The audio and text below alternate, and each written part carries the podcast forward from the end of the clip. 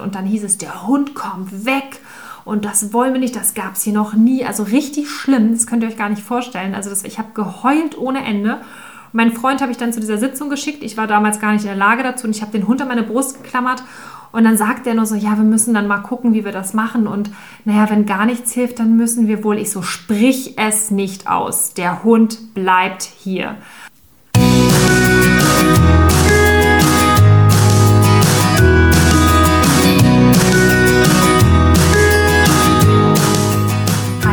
herzlich willkommen zu deinem Lieblingspodcast Beautiful Commitment Bewege etwas mit Caro und Steffi. Wenn du definitiv weißt, dass du anders bist und jeden Tag für deine Werte einstehst, du so gerne die Welt verändern möchtest für mehr Mitgefühl, Achtung, Respekt und Liebe, du aber noch nicht so genau weißt, wie du das Ganze effektiv und mit Leichtigkeit anstellen sollst, dann ist unser Podcast genau der richtige für dich. Und diese Folge ist eine super spontane Folge, zumindest was den Inhalt angeht, denn natürlich wollten wir uns heute zusammensetzen und eigentlich über ein anderes Thema sprechen. Aber in letzter Zeit sind so ein paar verrückte Sachen passiert und Caro und ich, wir hatten uns eben im Flur bei mir so ein bisschen ausgetauscht und äh, wir machen das immer so, wenn wir uns treffen, dann leveln wir uns erstmal so und gucken so, hey, wie war dein Tag, wie war mein Tag und so weiter und so fort. Und dann waren wir halt im Austausch und haben halt über das Thema gesprochen. Und haben wir gesagt, okay, lass uns doch einfach darüber mal im Podcast sprechen. Weil wir nämlich glauben, dass das euch ja vielleicht auch genauso geht, dass ihr auch diese Themen habt, die euch beschäftigen, dass ihr vielleicht immer schon mal darüber was hören wolltet oder darüber auch selber sprechen wolltet. Und deshalb greifen wir das Ganze einfach mal auf. Und zwar geht es nämlich explizit mal um das ganze Thema Haustiere.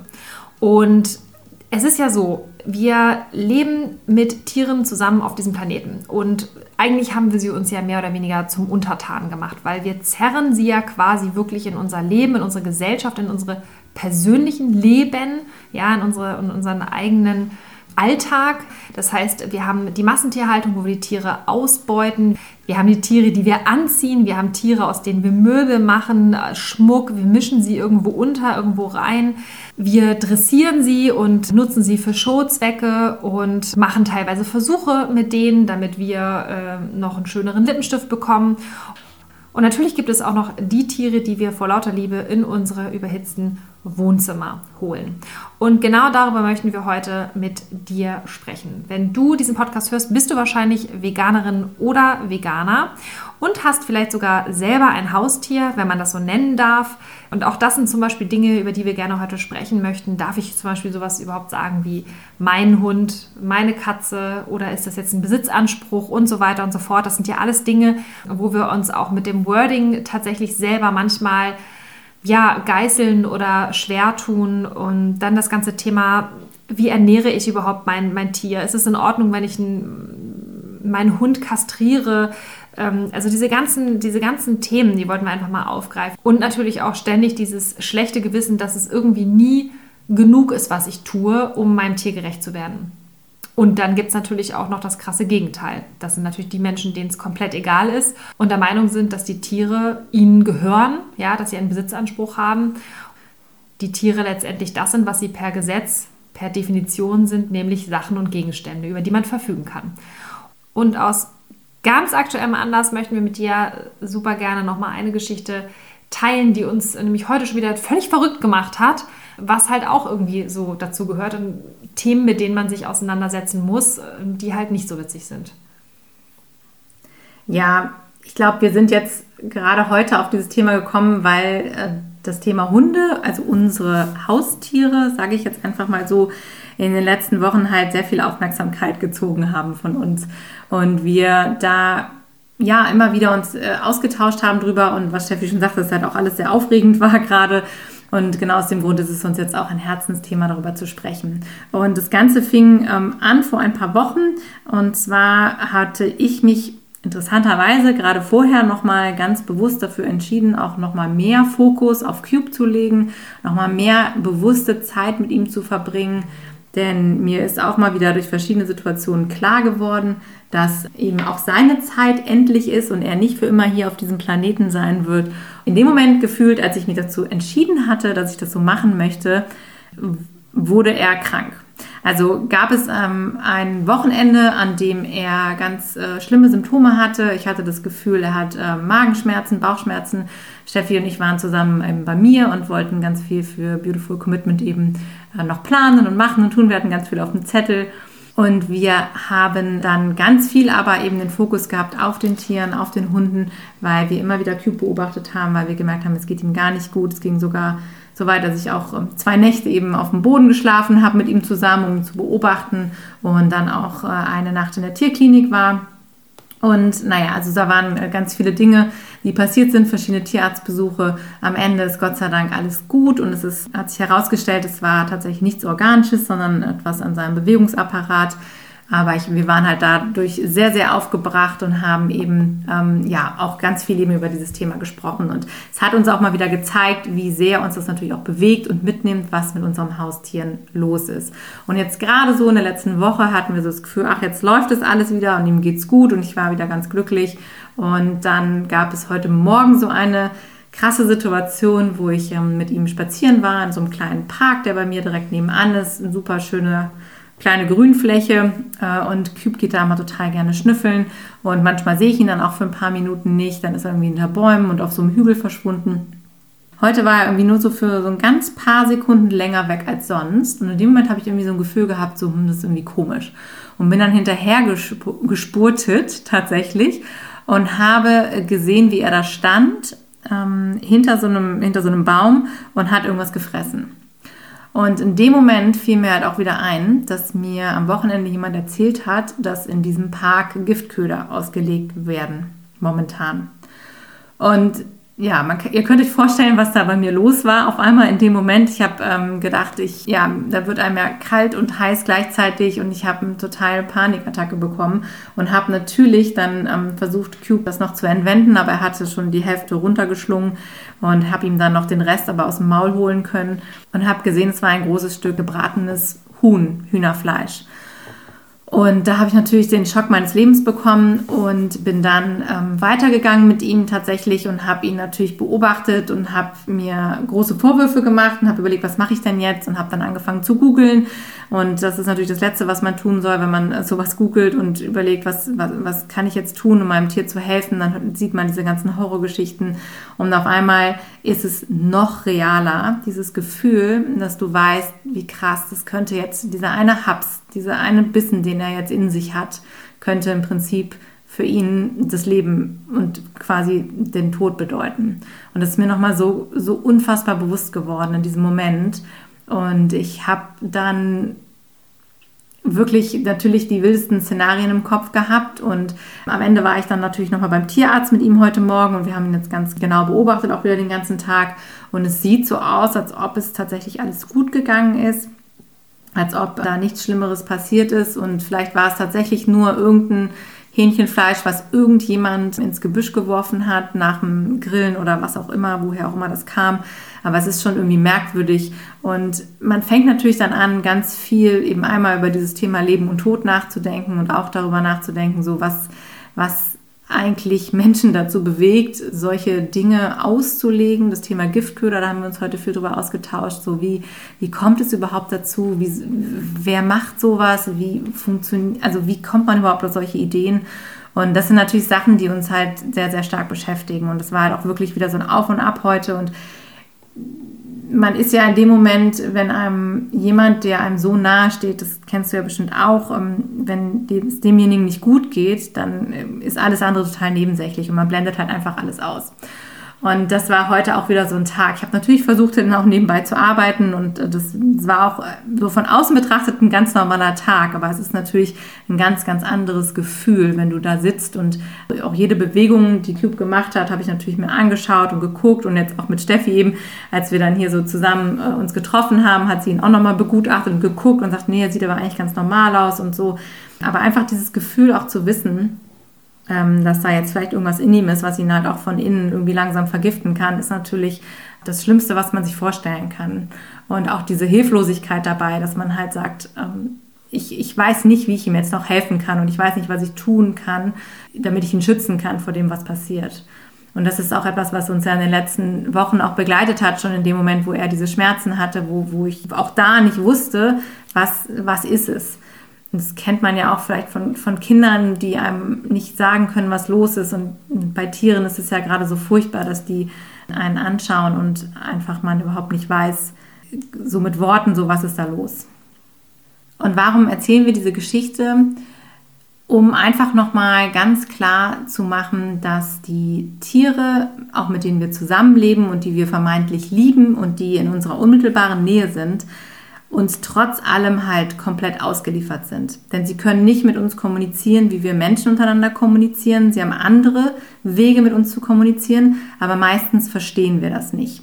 Und da bedarf es halt eben auch von unserer Seite ganz große Aufmerksamkeit und ein ganz großes Learning nochmal und die Bereitschaft auch da auf die Tiere einzugehen und auch deren Sprache zu lernen und zu realisieren, wie sie mit uns kommunizieren.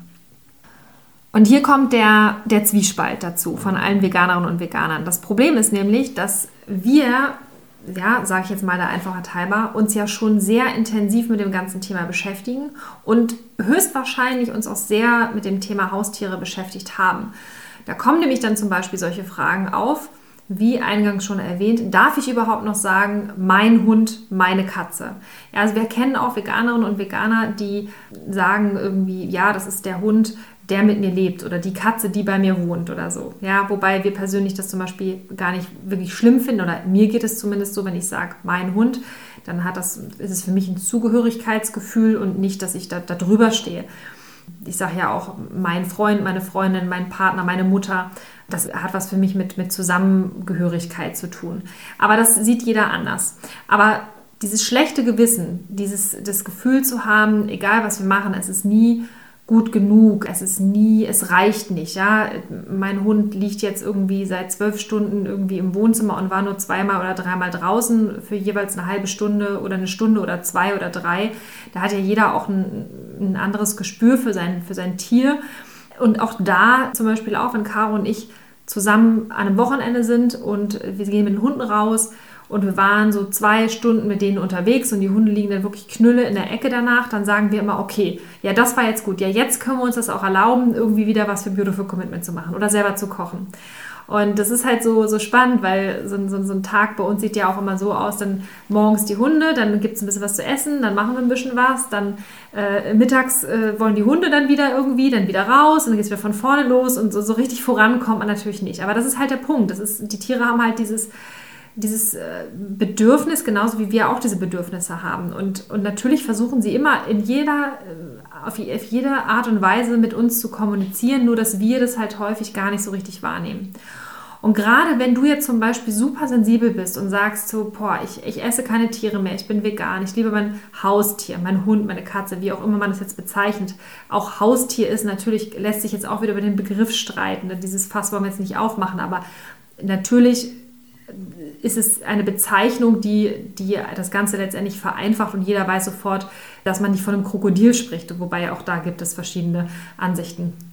Ähm, worauf ich eigentlich hinaus möchte, ist dieses ganze Thema dauerschlechte Gewissen. Ja? Also wenn du mit einem Tier zusammenlebst und du bist eine Veganerin und setzt dich ein und du machst ganz viel, Vielleicht kennst du dieses Gefühl auch, dass du dieses ständige schlechte Gewissen hast und sagst immer, es ist nie genug, was ich mache. Es reicht einfach nicht.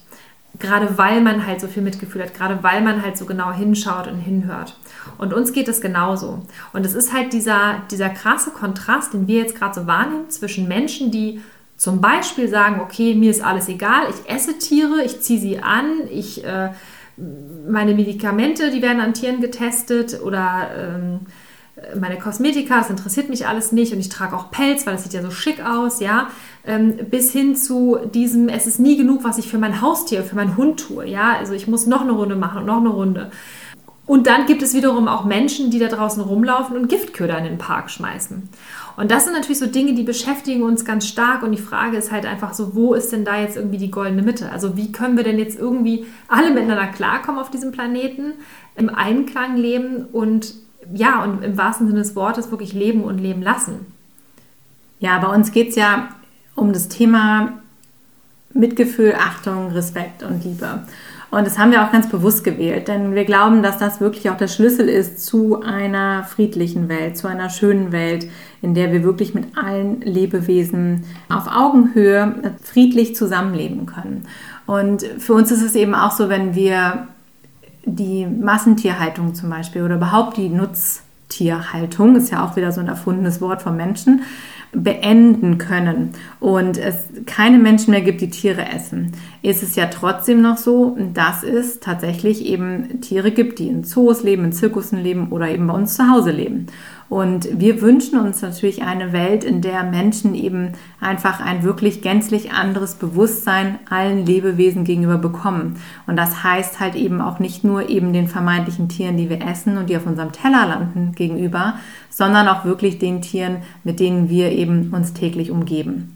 Und was Steffi schon gesagt hat, es gibt da halt so viele verschiedene Abstufungen von Menschen. Und wir erleben das natürlich auch in unserem veganen Freundeskreis wie viele Menschen sich unfassbar viele Gedanken machen, auch gerade wenn es ums Thema Haustiere geht, die eben durch dieses veränderte Bewusstsein, was sie erlangt haben, in dem Moment, wo sie merken, so, hey, das sind wirklich Lebewesen, dass sie sich halt unfassbar viel Mühe geben und sich wirklich unglaublich um ihre Tiere kümmern, bis hin zu anderen Menschen, die eben einen Hund oder eine Katze zu Hause haben, kennen wir auch noch, habe ich auch noch Freunde, die ich kenne, die ähm, einfach einen Hund haben, weil sie halt sagen, das gehört irgendwie dazu. Das ist irgendwie so, so nett. Ich habe mir das immer gewünscht. Ein Haus, zwei Kinder, Golden Retriever im Garten, super.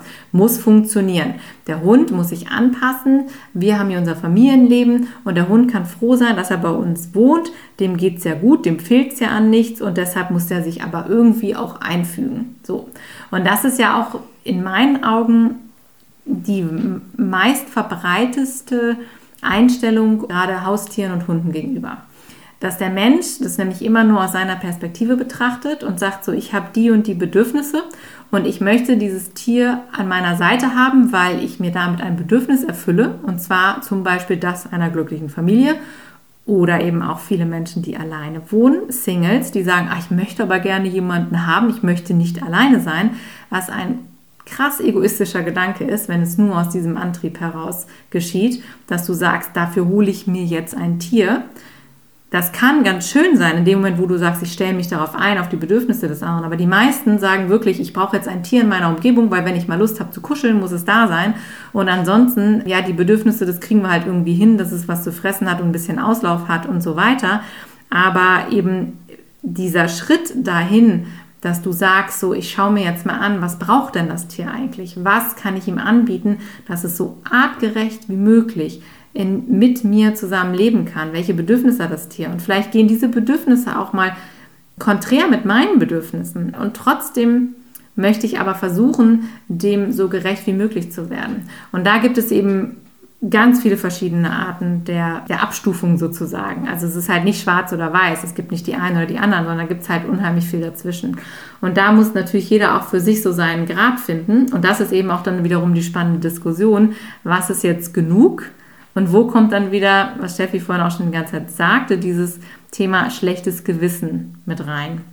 Wo haben wir dann wieder das Gefühl, dass wir jetzt eigentlich eben unsere Bedürfnisse vielleicht über die Bedürfnisse des anderen Lebewesens stellen. Und ist das dann in Ordnung? Darf ich das jetzt? Oder, oder ist, es, ähm, ist es verwerflich?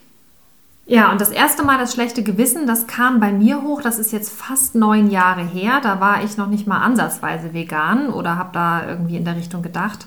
Und das war an dem Abend, als wir Bella, da war ich noch mit meinem äh, Ex-Freund zusammen, als wir Bella abgeholt haben. Und zwar haben wir damals mit den besten Absichten von einem renommierten Züchter eine Hündin über ein Anzeigenportal entdeckt und haben uns dann gedacht, ach Mensch, das ist ja total toll mit Papieren und Stammbaum und sieht alles vernünftig aus und die achten da auch ähm, darauf, dass das Tier gesund ist und dass da keine Qualzucht ist und so weiter und so fort. Und hatten uns zu dem Zeitpunkt damals auch mit Tierschutzhunden beschäftigt Jetzt war es in unserem Fall so, dass mein Ex-Freund zwei kleine Kinder noch hatte, die auch in diesem Haushalt mitgelebt haben. Und dass wir so ein bisschen Angst hatten, ja, von einem Überraschungsei. Also das war tatsächlich unsere Sorge. Wie machen wir das, wenn wir einen Hund holen, der eine Vorgeschichte hat? wenn der in irgendeiner Art und Weise irgendwas mitbringt oder aus dem Ausland kommt. Dann haben wir wieder Horrorgeschichten gehört und so weiter und so fort. Also haben wir gedacht, wir sind total verantwortungsvoll, wir machen alles richtig und nehmen einen seriösen Züchter. So, lange Rede, kurzer Sinn. Ich würde es heute nicht mehr so machen, aber damals war das in meinen Augen die verantwortungsbewussteste Entscheidung überhaupt, das so zu machen. Ich war auch der Meinung, ich habe alles richtig gemacht. So, und an diesem Abend haben wir dann diese kleine Hündin abgeholt und äh, die war dann auch schon geimpft und gechippt und alles total toll und mit Papieren. Und sie saß dann auf meinem Schoß. Mein Freund damals ist gefahren mit dem, mit dem Auto und sie saß bei mir auf dem Schoß. Wir haben sie, es waren fast zweieinhalb Stunden.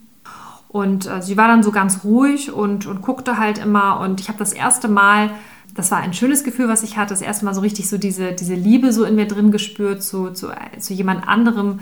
War total krass, ein ganz krasses Gefühl irgendwie. Und als wir dann zu Hause waren, tapste sie halt hier so durch die Wohnung und war halt auch so total ähm, irritiert erstmal, aber so ganz ruhig. Und dann hat die Züchterin auch schon zu uns gesagt, so ja, die muss sich erstmal eingewöhnen, das ist alles in Ordnung und es kann auch sein, dass sie ein bisschen weint und traurig ist. Aber das wird und das ist normal und das, das hört auch wieder auf. So, und als wir sie dann bei uns im Schlafzimmer hatten, sie war dann in so einer Hundebox drin, sie war ja ganz alleine hat sie auf einmal bitterlich angefangen äh, zu weinen und zu fiepen.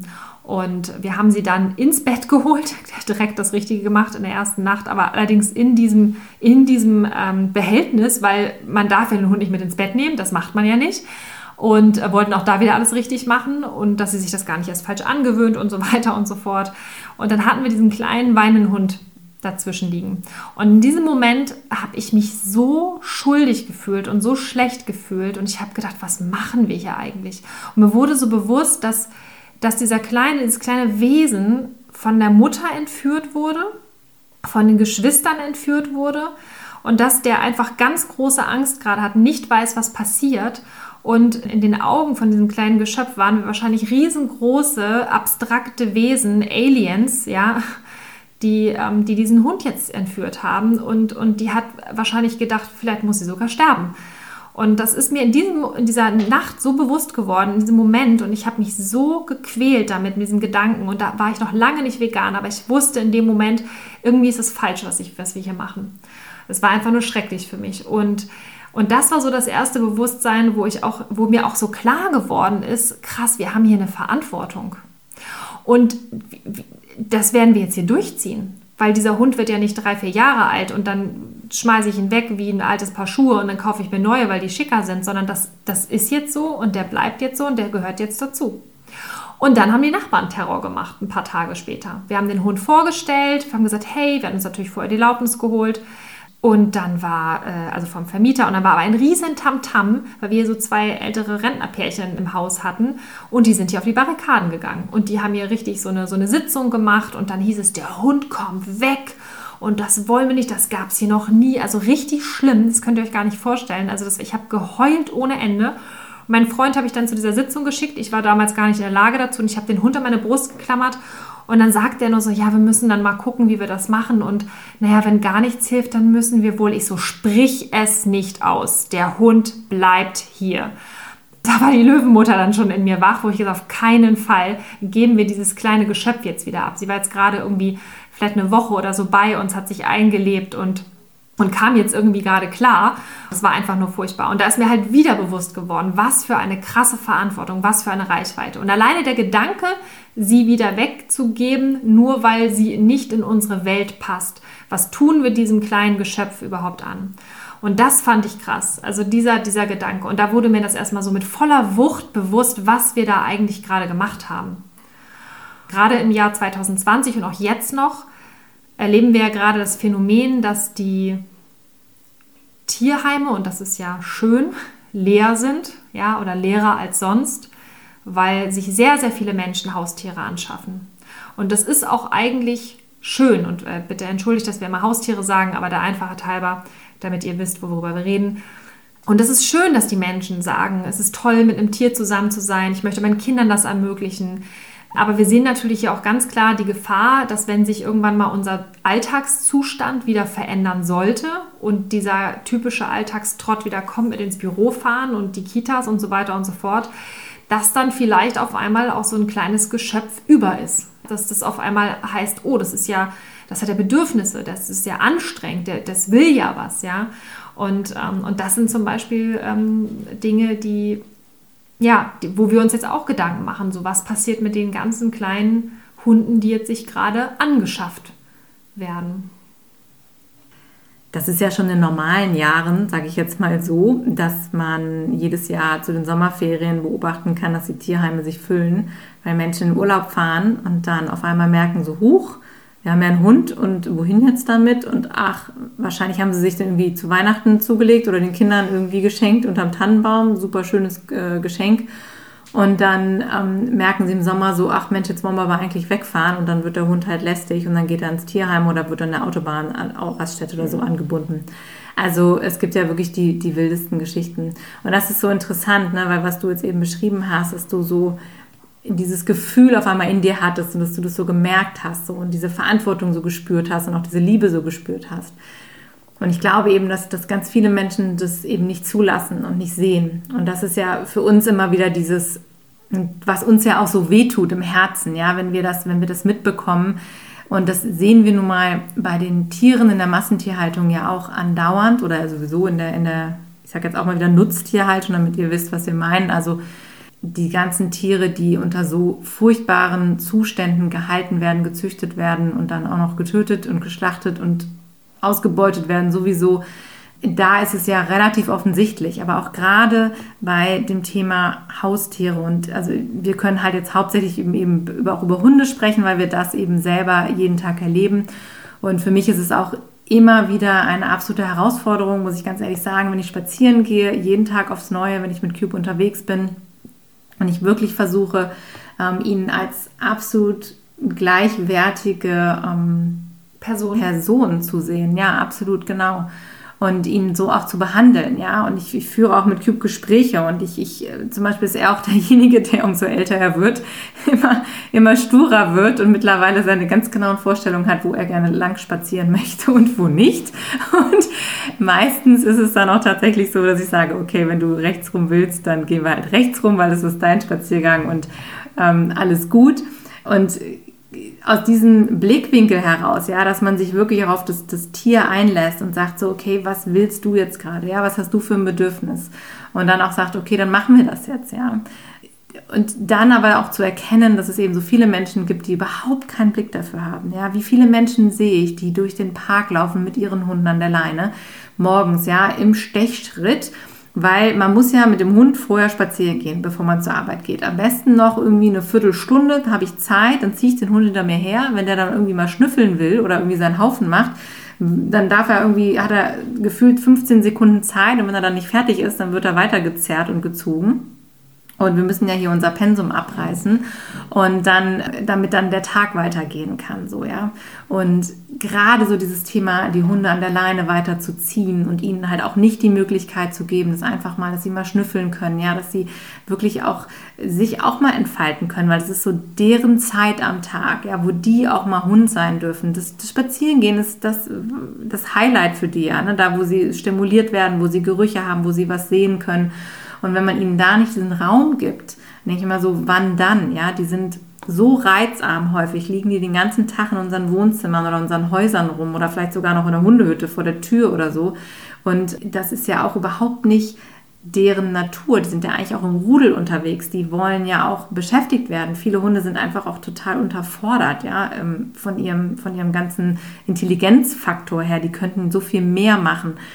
Und auch gerade dieses Rudelding, ja, dass die, die, Hunde sind ja auch, sagt man ja mal, ne, die, die tollsten, treuesten Seelen, die wollen mit dir zusammen sein, die wollen im Rudel sein, die brauchen diese Gemeinschaft. Und das heißt nicht, dass sie im Bett irgendwie den ganzen Tag liegen wollen gekuschelt werden, ja, teilweise auch gar nicht, aber die wollen halt einfach dabei sein. Und dieses mit dem Halsband spazieren gehen, ja, den Hund dann am besten noch mitreißen. Das hat ja auch so diesen Aspekt, wo du dann, wo ganz viele Menschen einfach sich überhaupt keine Gedanken machen, was das auch so physiologisch für den Hund bedeutet, ja, wenn man den dann die ganze Zeit an diesem, an diesem Band irgendwie reißt und am besten noch mitzieht und dann Flexileine, ja, da können wir auch eine ganze Folge drüber machen. Steffi verdreht schon die Augen. wenn ich das Wort nur ausspreche. Also wir haben da ja auch, wenn wir spazieren gehen, dann da darf man uns manchmal auch nicht zuhören, weil wir dann auch wirklich zum Rohrspatz werden, wenn wir manchmal schimpfen über die anderen Leute, die wirklich teilweise gerade bei kleineren Hunden muss man ja wirklich sagen, ne, die dann irgendwie den Hund dann, wenn sie irgendwie nicht wollen, dass er irgendwo hinläuft oder irgendwie Gefahr angeblich vermeintlich wittern für den Hund, dann irgendwie an der Flexileine am besten noch vom Boden hochziehen, dass er ihnen in den Arm fliegt oder so. Also da gibt es ja Sachen, die wir da jeden Tag beobachten, ganz ehrlich, da, oh, da, da wird es uns immer ganz anders. So, und da ist man natürlich auch, wenn man gerade so mit diesen offenen Augen durch die Gegend läuft und als Tierrechtlerin die wir ja nun mal sind, auch, ist man auch so oft versucht, etwas zu sagen mit Menschen. Sagen wir auch häufig, ne? Ja.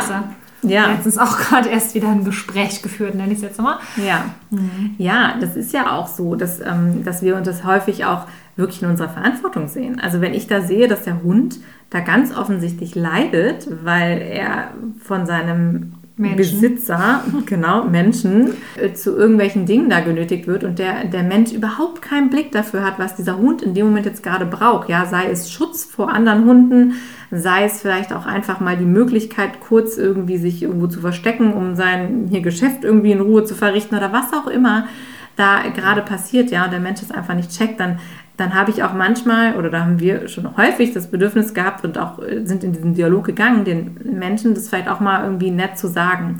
Und auch da ist es wie beim Veganismus, die, die, immer die Frage, wie gehst du auf die Menschen zu, wie redest du mit ihnen darüber, wie kannst du ihnen das spiegeln ohne dass sie sich natürlich direkt belehrt fühlen. Das klappt dann auch mal besser, mal schlechter. und natürlich will auch keiner irgendwie ja ungefragten Ratschlag annehmen, aber manchmal hat man schon ja die Situation, wo man auch was sagt, wo man eben nicht die Klappe halten kann. Aber das ist eben so ein Thema, was uns natürlich sehr umtreibt und wo wir halt immer wieder eben in dieser Bredouille sind und denken, da bedarf es noch sehr, sehr viel Aufklärungsarbeit. Das ist für uns auch so dieses äh, Thema wirklich, dass wir uns einfach so wünschen, ja, dass, dass dieses Bewusstsein für diese Lebewesen am besten schon in den Schulen, in den Kindergärten, den Kindern mitgegeben wird, dass wirklich alle Menschen verstehen, dass das ein absolutes Geschenk ist, wenn wir mit diesen Lebewesen zusammenleben dürfen und dass wir uns das immer wieder vor Augen führen sollten und dass wir so viel gewinnen dabei, ja, wenn wir das, uns auf diese Person einlassen, wenn wir wirklich ja, uns öffnen für das, was da, was dieses Lebewesen auch mitbringt und was, was es uns auch lehren kann und was, was wir auch mitnehmen dürfen und auch gerade so diese, diese emotionale Bindung dazu.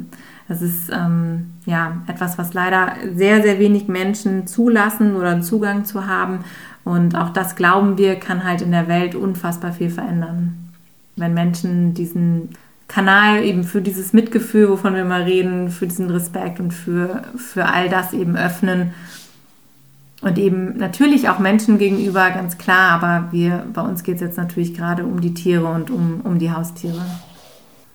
Jetzt muss man natürlich ganz klar an der Stelle sagen, wir machen auch nicht alles richtig. Ja, also wir sind auch manchmal ungeduldig, wir sind auch manchmal genervt und wir reagieren auch nicht immer richtig. Aber wir sind immer sehr, sehr stark bemüht zu reflektieren und manchmal, also ziemlich häufig sogar, also eigentlich so mindestens einmal am Tag, ärgere ich mich auch über mich selber äh, bezüglich meines Verhaltens meinem Hund gegenüber zum Beispiel. Weil ich denke so irgendwie, das war jetzt gerade unfair oder irgendwie nee, da hättest du jetzt irgendwie anders reagieren müssen oder so. Also und ich finde es auch wichtig, dass man da selber immer wieder sich reflektiert, war das in Ordnung. Das ist ja genau wie mit der Kindererziehung auch.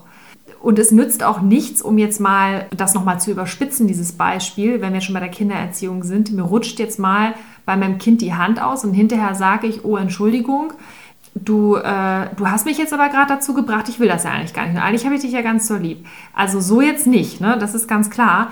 Aber es geht einfach darum, dass, ähm, dass es halt wichtig ist, dass wir, dass wir unser Verhalten auch immer wieder überprüfen und hinterfragen. Und das, das darf auch Spaß machen. Ja? Also das ist ja, ist ja auch was Schönes, wenn man halt lernen kann. Und das Verrückte an der ganzen Sache ist, und das erlebt man ja auch immer wieder auch bei geretteten Tieren aus der Massentierhaltung oder auch bei ja, sehr stark misshandelten Tieren, die trotzdem dem Menschen gegenüber so freundlich sind, die trotzdem immer wieder versuchen zu vertrauen, die verzeihen, ja, die immer im Hier und Jetzt leben. Und natürlich sind da noch Erinnerungen, auch an den an Schmerz zum Beispiel das sieht man ja auch ganz häufig, wenn Tiere dann nochmal so zucken oder so am Blick. Man erkennt das ja, dass die Tiere gebrandmarkt sind. Und trotzdem wollen sie immer irgendwie alles richtig machen. Das ist ja bei unseren Hunden genauso. Die sind den ganzen Tag ständig damit beschäftigt, uns zu beobachten und zu gucken, wie sie mit uns kommunizieren. Also nicht selten rede ich mit meinem Hund in ganzen Sätzen. Bella ist ein Australian Shepherd und ich würde behaupten, sie hat ein Hundeabitur. und sie versteht mich auch.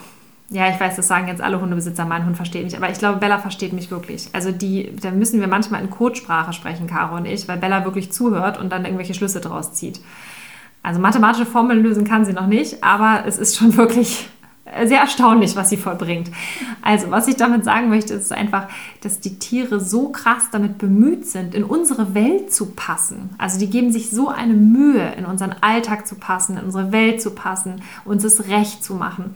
Und wenn sie uns dann mal anstupsen und sagen, ich würde gerne mal raus, kann ich mal irgendwie vor die Tür gehen und wir sagen, ja, später, später, jetzt nicht, du nervst oder so, das ist so die einzige Art und Weise, wie sie halt mit uns kommunizieren können. Und wie Caro auch schon gesagt hat, das ist gerade jetzt, wenn wir jetzt beim Beispiel Hund mal bleiben, auch das einzige Highlight meistens am Tag, mal abgesehen von den zwei Minuten Fresszeit, wenn sie irgendwas runterschlingen. Und deshalb auch nochmal so ein kleiner Appell. Schau doch einfach mal, ähm, ja, wenn wir so diese Geschichten erzählen, wie du dein Haustier jetzt vielleicht siehst, wenn du mit einem Tier zusammenlebst, wenn du das Glück hast, siehst du es überhaupt als Glück? Ähm, kennst du dieses, dieses Gefühl von dieser, ähm, von dieser Verbundenheit, von dieser tiefen Liebe, die man zu einem Tier hat, die man vielleicht auch nicht immer sogar zu einem Partner hat, ähm, aber zu dem eigenen Tier, mit dem man zusammenlebt. Und das ist halt wirklich etwas Wunderschönes, wenn man da auch mal so ein bisschen in sich reinhorcht und da auch nochmal die, die Aufmerksamkeit schult.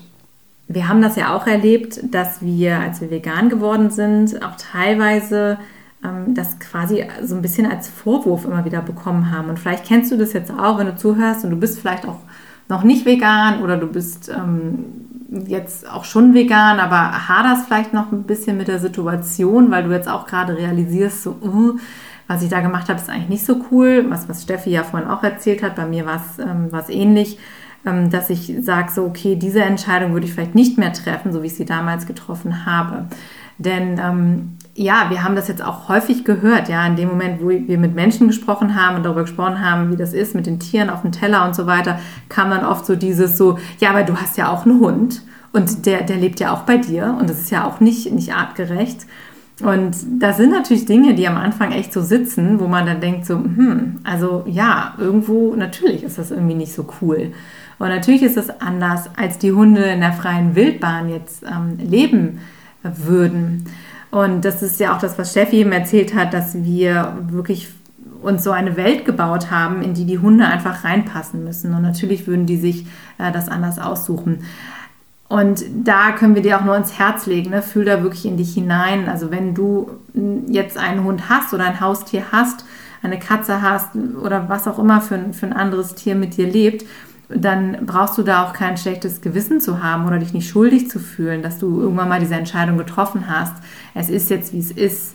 Und äh, wichtig ist halt auch, was wir daraus machen. So ein bisschen wie wir auch immer argumentieren, wenn, wenn man jetzt ähm, zum Beispiel noch sagt, ich habe noch einen Ledergürtel, den habe ich mir irgendwann mal gekauft und den trage ich halt einfach noch, weil ich will ihn nicht wegschmeißen. Ja, das Tier ist da ja schon für gestorben.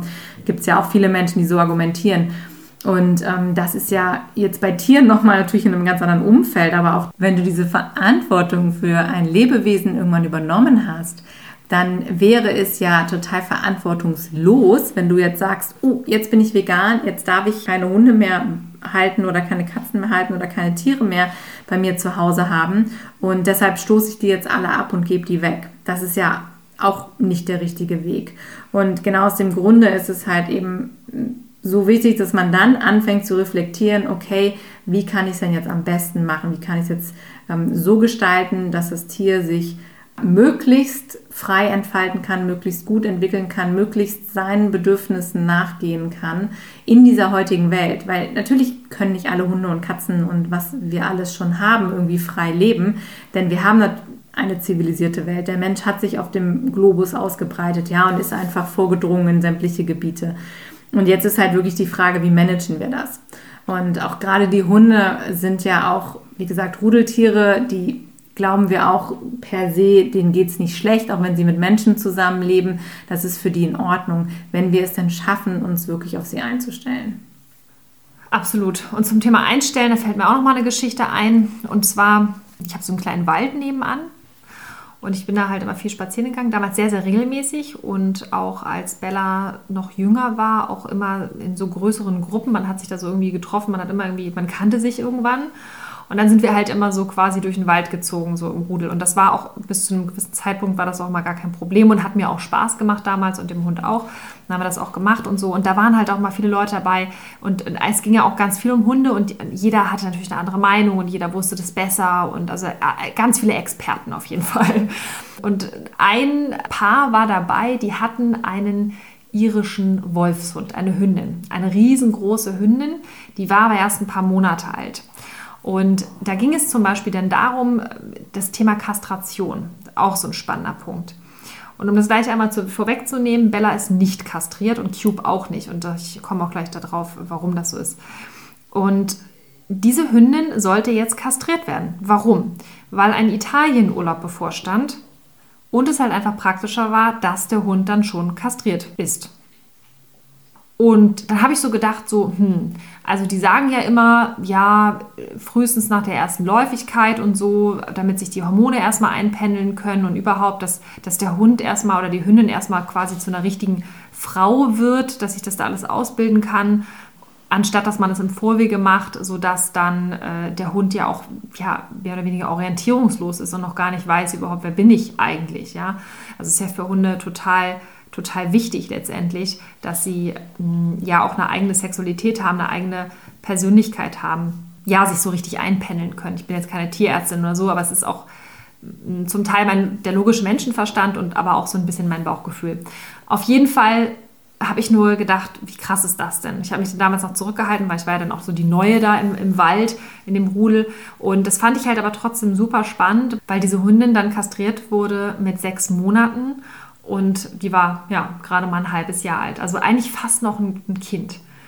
So, und da habe ich mich dann auch gefragt, so welcher Tierarzt macht denn das? War ja gut, okay, ne? Also ist ja immer die Frage, so, ne, Dienstleister, es geht ja letztendlich auch immer viel ums Geld und wie ist es aber eigentlich mit dem hippokratischen Eid und wer denkt jetzt schon wieder an den Hund? Also das war halt für mich so ein Thema so krass, der, der Hund muss jetzt schon wieder in diese Menschenwelt reinpassen.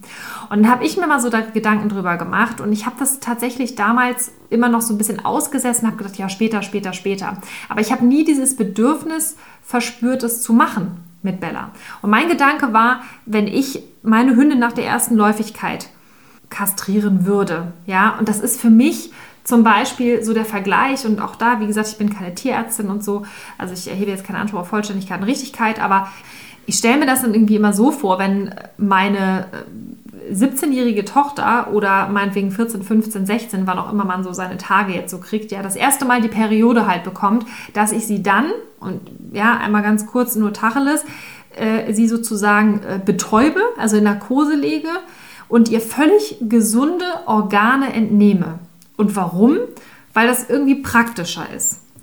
Und da habe ich irgendwie gedacht, so, nee, das will ich nicht. Also das hat sich damals für mich, und ich wiederhole mich nochmal, ich war zu dem Zeitpunkt noch keine Veganerin, aber ich habe damals gedacht, das ist doch irgendwie nicht richtig. Ich kann doch meinem Hund nicht ich kann doch den Hund nicht aufschlitzen und dem Organe entnehmen, wenn die doch völlig gesund sind. Das macht doch keinen Sinn. Und dann kam irgendwann mal eine Tierärztin, die hat zu mir gesagt, konventionelle Tierärztin, die hat gesagt, so, ja, aber dann kann der Hund ja irgendwann Gebärmutterhalskrebs bekommen oder wie auch immer. Und dann, ähm, dann wird es ganz schlimm. So, und habe ich dann zu ihr gesagt, so, naja, dann kann ich sie ja im schlimmsten Fall immer noch rausnehmen lassen. Also das, das war für mich irgendwie einfach nicht logisch nachvollziehbar. Und das ist eigentlich der Grund, warum Bella bis heute nicht kastriert worden ist und ich da, wie gesagt, auch nach wie vor keine Notwendigkeit drin sehe. Sehr wohl aber die Verantwortung dafür übernehme, dass wenn sie unkastriert durch die Gegend läuft und gerade, so wie nämlich jetzt heute, läufig ist, dass ich sehr wohl dann darauf achten muss, mit wem beim Hund verkehrt, wann und wo ich sie frei laufen lassen kann und welche Konsequenz das eventuell mit sich bringt, wenn ich nicht aufpasse. Und dieser Verantwortung bin ich mir sehr, sehr bewusst und ich nehme das in Kauf. Ich nehme das auch in den Kauf, dass mein Hund vielleicht in irgendeiner Art und Weise vielleicht direkt zu Hause macht, was im Übrigen nicht der Fall ist. Die meisten Hunde sind sehr, sehr reinlich und achten darauf, dass es halt vermieden wird. Und insofern sehe ich da kein Problem. Es gibt natürlich einen Unterschied, das ist ganz klar. Ähm, wenn wir jetzt mal einen Schwenk machen zu, zu Katzen oder so, bei Freiläufern finde ich, ist es zum Beispiel ähm, absolut sinnvoll und verantwortungsbewusst, wenn man sagt, okay, ich möchte meiner Katze maximalen Freilauf gewähren, dass ich natürlich darauf achte, dass die Tiere sich nicht ähm, einfach vermehren und dann vielleicht sogar im Wald irgendwelche Kinder kommen, die dann da so halbwild leben und dann irgendwelche Krankheiten bekommen und so weiter und so fort. Also das ist wieder ein anderes Thema. Das gleiche gilt halt auch für für Rescue-Tiere, also alles, was aus dem Ausland zum Beispiel auch geholt wird, äh, wo es geht, dass die Tiere vor Ort sich nicht weiter vermehren, weil wir dort auch, dass diese Problematik hatten, hm, haben wir auch schon mal im Podcast drüber gesprochen, Folge 89 und Folge 90. Das war die Folge mit Jasmin Elger von Vierglück, die auch berichtet hatte von den rumänischen Straßenhunden, die sich dort vermehrt haben. Und da gibt es ja so eine richtige äh, Mafia, die da unterwegs ist, die dann sich die Tiere, also wo die Tiere sich wirklich weiter vermehren und dann Kopfgeld auf die Tiere ausgesetzt wird. Das heißt, die haben gar kein Interesse daran seitens der Regierung, dass diese Tiere kastriert sind und es halt wieder irgendwelche verrückten Tierärzte sind auf eigene Faust, die sagen, okay, wir müssen diese Population irgendwie eindämmen. Ja, also da differenzieren wir halt nochmal ganz klar. Aber das ist zum Beispiel auch ein Punkt, dass man sich wirklich hinterfragt. Erstens, warum soll ich meinen Hund kastrieren? Macht das für mich Sinn? Wie fühlt sich das für mich an? Zweitens, welche Konsequenz bringt das mit sich? Für das Tier, für die Identifizierung äh, des Tieres mit, mit der eigenen Persönlichkeit, mit dem, wer bin ich eigentlich? Weil auch da gibt es sehr viele Verhaltensstörungen bei Tieren. Und auch dieses Thema, wenn, wenn alle kastriert werden, weil man das ja eben so macht, ja, muss ich das dann auch so machen, nur weil mein Tierarzt das so macht. Wir wissen ja auch, wenn du Veganerin und Veganerin bist, was auch Ärzte uns Menschen immer raten bezüglich Ernährung oder Verhaltensweisen. Und das ist halt auch die Frage, machst du mittlerweile alles noch, was dein Arzt dir sagt? Hm. Also das sind alles so Dinge, die man durchaus hinterfragen darf. Und ähm, diese Folge dient tatsächlich auch einfach nur weil wir das ganze Thema anstoßen wollen. Wir werden das hier heute nicht komplett auf den Punkt bringen können, aber das war uns halt ganz wichtig, dass wir das einfach mal anreißen und wir freuen uns auch mega über Feedback von deiner Seite aus. Also wenn du sagst, das eine Thema interessiert mich besonders, dann äh, machen wir da sehr, sehr gerne nochmal eine Folge drüber, dass wir uns da wirklich mal kritisch mit auseinandersetzen und mal alle Aspekte, auch die ethische Seite betrachten. Schick uns da einfach gerne mal eine Mail oder schreib uns unter unseren Post zu der Folge bei Instagram in den Kommentaren was, da freuen wir uns mega drüber.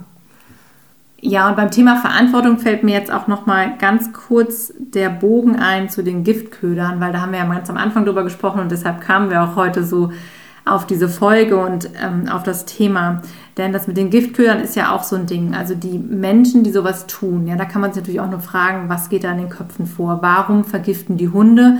Warum legen die sowas aus? Ich meine, da musst du dir auch erstmal die Mühe machen, sowas zu präparieren, sowas hinzulegen und so weiter. Und am Ende ist es ja meistens der Fall, soweit wir das zumindest wissen, das Einzige, was Menschen dazu antreibt, sowas zu tun, ist ja, dass sie sich oft über Hundehinterlassenschaften ärgern. Dass sie sagen, der Hund hat in den Park gemacht oder der läuft da frei rum oder der ich mag halt einfach keine Hunde, ich habe das Gefühl, ich fühle mich bedroht oder die ähm, sind halt einfach irgendwie mir ja, die sind laut oder die sind mir halt irgendwie unangenehm. So. Und das verleitet dann offensichtlich manche Menschen dazu, dass sie meinen, sie müssten jetzt Hunde vergiften und können so das Problem lösen, was ja totaler Quatsch ist. Denn du wirst es natürlich auch als einzelner Mensch nicht schaffen, alle Hunde in deiner Nachbarschaft oder auf der Welt äh, einzeln zu vergiften. Und am Ende des Tages ist es ja auch häufig das Problem, gerade wenn es um diese Hinterlassenschaften geht, auch wiederum des Menschen. Ja, wir können dem Hund ja auch nicht vorwerfen, dass er bellt oder dass er halt irgendwo seine Hinterlassenschaft hinmacht. Was natürlich das Problem ist, wenn ich das einfach liegen lasse als Hundebesitzer. Ja, und das ist auch nochmal von uns der Appell. Also Steffi und ich sind da auch sehr darauf bedacht, dass wir halt auch immer darauf achten, wo liegt das, ähm, ne, wie verhält sich unser Hund natürlich auch anderen Menschen gegenüber, anderen Kindern gegenüber, wie, wo macht der hin, ne, können wir das da liegen lassen, können wir das wegräumen, wie machen wir das? Einfach auch hier wieder dieser Umgang ähm, respektvoll mit uns und mit ja, mit anderen Menschen einfach. Ne? Und so können wir natürlich auch diesem Zorn anderer Menschen irgendwie vorbeugen, das wiederum in unserer Verantwortung liegt, nicht in der Verantwortung des Tieres, denn das geht einfach nur seinen natürlichen Bedürfnissen nach. Und hier auch nochmal der Appell, dass wir so hoffentlich dann weniger Menschen verärgern, die dann zu solchen verrückten Maßnahmen greifen, wie Giftköder auslegen. Ja, ganz genau. Und aus diesem Grund, ähm, ja, wie gesagt, soll das hier auch nur eine Auftakts- Folge sein. Wir haben noch zwei weitere Folgen nämlich vor, zu diesem Thema zu machen. Und zwar äh, zwei ganz besondere Highlights, da freuen wir uns auch schon riesig drauf. Yes. Ähm, und zwar geht es uns ganz besonders darum, dass wir Brücken bauen, und zwar was das Verständnis und die Kommunikation angeht zwischen Mensch und Tier. Und zwar explizit ähm, auch um die Mensch-Hund-Beziehung, weil genau das, was Caro gerade gesagt hat, Tiere fallen, also auch Gesellschaftstiere fallen negativ auf und führen dann dazu zum Beispiel, dass sich meine Nachbarn beschweren, Karos Nachbarn Giftköder in den Park schmeißen, irgendwelche Menschen aus der Nachbarschaft jedenfalls. Ähm, so, solche Sachen halt passieren oder andere Dinge einfach passieren. Und warum passiert das? Und aus diesem Grund, ich hatte es ja schon gesagt, eben soll es eine Auftaktfolge sein, denn wir planen noch zwei weitere Folgen und zwar Interviews mit zwei ganz besonderen Menschen. Und zwar wird das eine eine Hundeflüsterin, muss man schon fast sagen. Ich beschreibe es mhm. jetzt einfach mal so aus einem sehr, sehr, sehr renommierten Stall, die wir auch schon sehr lange verfolgen und ähm, absolut begeistert sind, die uns auch in der Vergangenheit schon sehr geholfen haben und jetzt auf ganz verrücktem Wege zu uns gefunden hat. Und da haben wir mhm. gesagt, okay, da machen wir doch sofort eine Podcast-Folge mit. Und wir dürfen das selber dann auch erleben, wie sie dann auch mit uns und vor allen Dingen natürlich dann auch mit unseren Hunden arbeitet. Und das andere wird sein, eine ganz großartige vegane Tierärztin, die sich speziell auch auf vegane Hundeernährung konzentriert hat und uns da wirklich jetzt mal mit ihrer Expertise überzeugt. Und da freuen wir uns total drauf. Das wird auf jeden Fall kommen. Wir freuen uns, wenn du auf jeden Fall wieder mit dabei bist. Schick uns super gerne dein Feedback und wenn du morgen Abend noch nichts vorhast, am 30.04. morgen ist das Vegan Connect Event. Wenn du Lust hast, komm gerne mit dazu. Vielleicht gibt es noch ein paar Plätze frei. Also zum heutigen Zeitpunkt sind noch Plätze sieben dabei. Plätze frei. Sieben Plätze. Also die sieben Zwerge können kommen. Schneewittchen passt nicht mehr mit rein. Ja. Ähm, eine harte Tür. Harte Tür, genau. Ähm, aber vielleicht sind noch Plätze frei, also sollten noch Plätze frei sein oder ein Platz oder wie auch immer, dann sicher dir den jetzt nochmal und dann sehen wir uns morgen. Wir freuen uns auf jeden Fall, von dir zu hören. Und du kannst dich für unser Vegan Connect Event auf der Webseite anmelden, auf unserem Reiterchen für mich bei www.beautifulcommitment.de siehst du alle Informationen rund um das Event und eben auch zukünftige Termine, wenn du diese Podcast-Folge nach dem 30.04. hörst. Es gibt bestimmt auch weitere Events und dann freuen wir uns riesig, wenn du dabei bist. Und ansonsten hören wir uns natürlich hier wieder jeden Donnerstag mit einer neuen Podcast-Folge.